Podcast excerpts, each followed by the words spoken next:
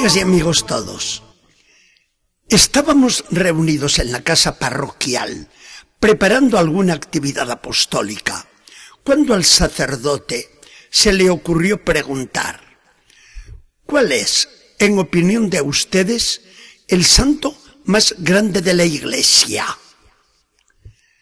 Habíamos entrado en el mes de marzo y todos veíamos a dónde iba la pregunta. Nuestro compañero Javier, muy querido de todos, se nos adelantó a responder muy decidido. San José, eso ni discutirlo. Y no lo digo porque estemos ante su fiesta y sea esta casi de seguro la intención con que nos lo pregunta el Padre, sino porque yo estoy convencido de ello. Y si no, díganme ustedes, ¿qué hombre ha merecido más confianza de Dios? La Virgen María. Si había de ser siempre la Virgen, no podía estar al cuidado de uno cualquiera. A mí me parece que aquí el Espíritu Santo tenía que ser por fuerza un poco celoso. Todos nos echamos a reír y miramos con cariño el cuadro de María, que a lo mejor reía con más gusto que nadie. Pero ni el padre que había hecho la pregunta, ni ninguno de los presentes quisimos intervenir en el razonamiento de Javier, que parece atinaba en teología. Así que le dejamos seguir y nos dijo, eso por parte de María. Y si miramos al niño Jesús, pues lo mismo. Un niño no se pone en manos de cualquier maestro. Si está de nuestra parte, el escoger la escuela o colegio para nuestros hijos. Porque seremos pobres o seremos ricos. Pero a los hijos los queremos bien formados.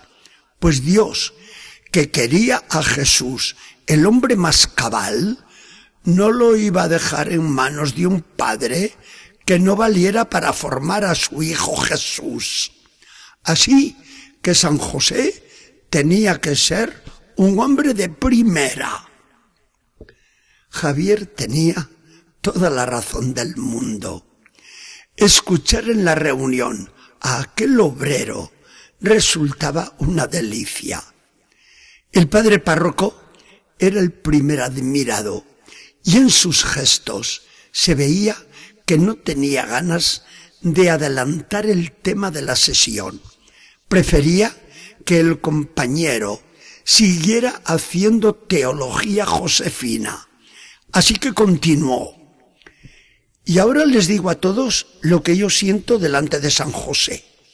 Es un santo que me da envidia. Yo todo el día en mi trabajo sobre el volante del camión y pienso más que nadie en San José. Ese sí que tuvo suerte en su trabajo. Todo lo hacía con Jesús y por Jesús, porque todo el día tenía al chico en el taller y todo el trabajo era para Jesús igual que para su madre. El padre nos explicaba un día, y todos lo recuerdan, que si queríamos ser santos, hiciéramos todas las cosas por Jesús. Pues anda, que ganar a San José en esto, no hay quien lo pueda. El argumento de Javier no tenía vuelta de hoja. El párroco reía oyéndolo y viéndolo bien que había aprendido la lección sobre la santificación por el trabajo. Efectivamente, comentando un día al padre escriba de Balaguer, hoy San Escriba de Balaguer, nos había dirigido una conferencia muy interesante sobre cómo hacernos santos mediante el trabajo de cada día. Le dejamos a Javier terminar su decidida y atinada intervención, toda ella expuesta con un lenguaje cargado de sinceridad y de simpatía. Así que continuó y así concluyó. Y no digo nada de su muerte. ¡Qué suerte! Aquello sí que fue suerte. morir en brazos de Jesús y de la Virgen. Pero como ha preguntado el Padre que quién era el mayor santo y yo he dicho que San José, yo digo lo que pienso. ¿Cómo va a estar San José en el cielo lejos de Jesús y de la Virgen? ¿Cómo va a deshacer Dios aquella familia? San José tiene que estar allá arriba al lado del mismo Jesús y de la Virgen. Y no lo estaría si no fuera el más santo de todos los otros santos. Bueno, si alguno tiene que decir otra cosa, que la diga.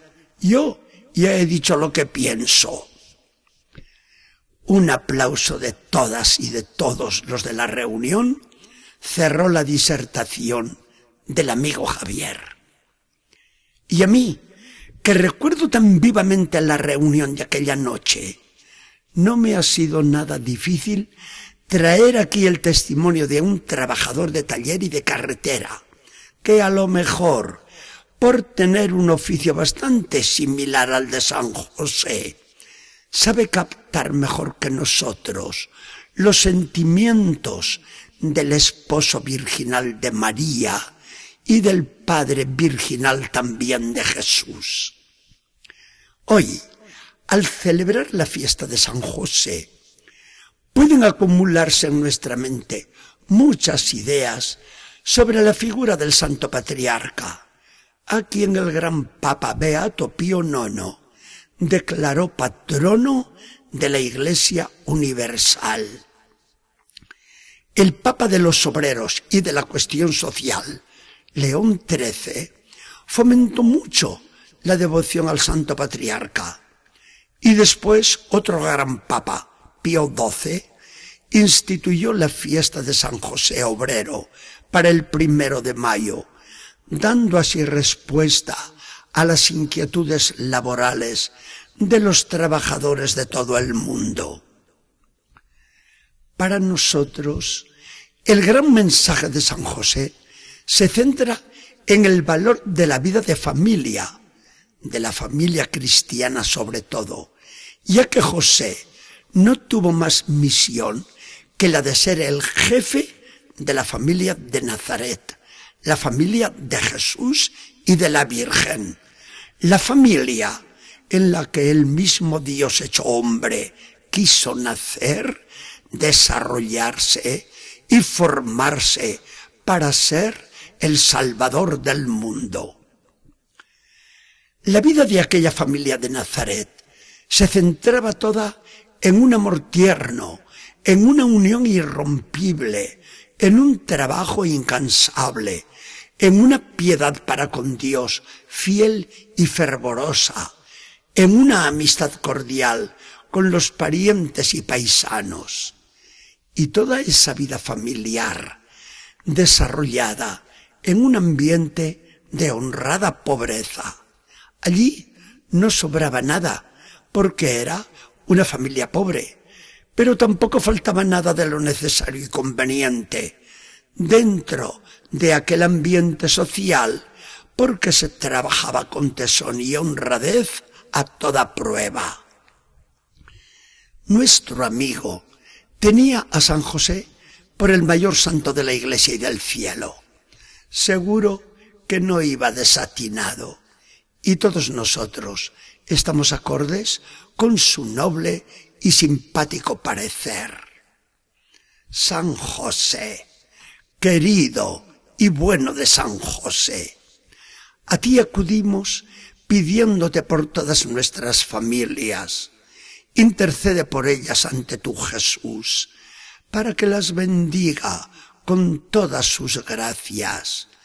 Y dile a María, a tu esposa María y la Madre de Nazaret, que sea siempre también la Madre de nuestras familias cristianas.